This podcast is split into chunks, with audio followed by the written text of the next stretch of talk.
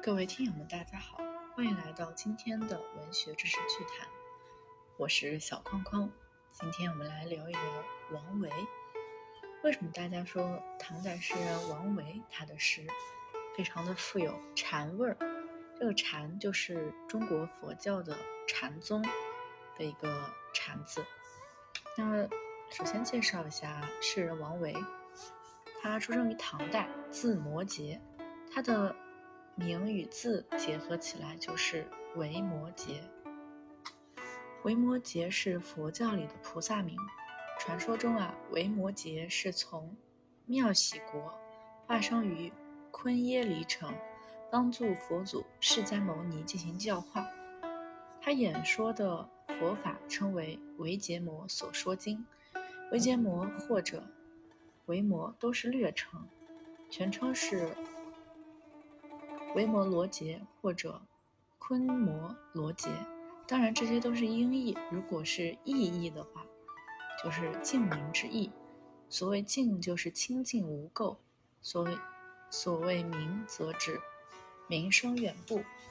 王维的名和字都有意取于这个维摩诘菩萨的名称。王维和弟弟王进以及母母亲崔氏都信仰佛教。王维在《请师庄为寺表》中说，他母亲师事大照禅师三十多年，贺衣疏食，持戒安禅，乐住山林，志求寂静。王维呢，为了方便母亲奉佛习静。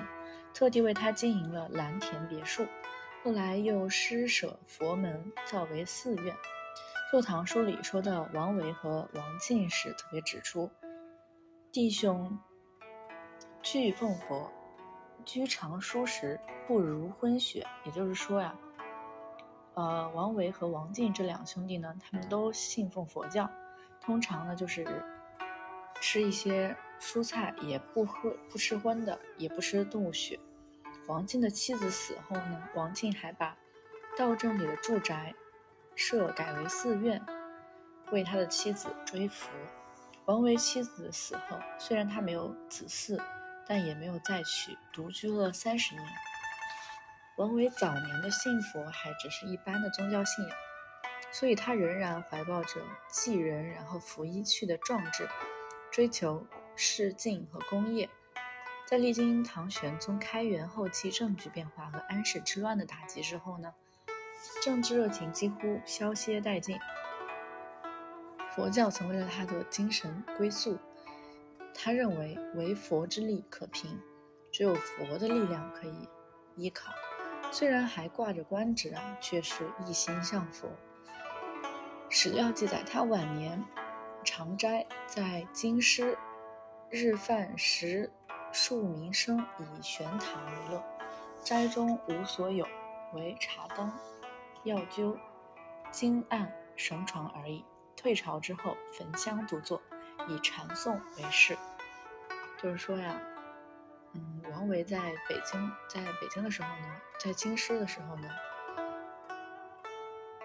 每天请数十名僧人来一起吃斋饭。然后以谈佛教和佛经为乐趣。嗯，斋中呢没有什么东西，只有茶碗、药碗、金案、绳床这几个东西，其他都是一无所有，家徒四壁。退朝之后呢，就是从脱离官场之后呢，他也经常在家里，呃，焚一焚香，独自坐着打禅，然后来禅诵，天天就在禅诵。然后王维崇尚的是南宗禅，主张静心顿悟即可成佛。所谓一念悟时，众生是佛。禅宗所讲的顿悟与文学中的用艺术灵感把握与表现有相通之处，而修禅所追求的禅寂境界渗透到文学中，也就形成一种特别的韵味，也就是历代。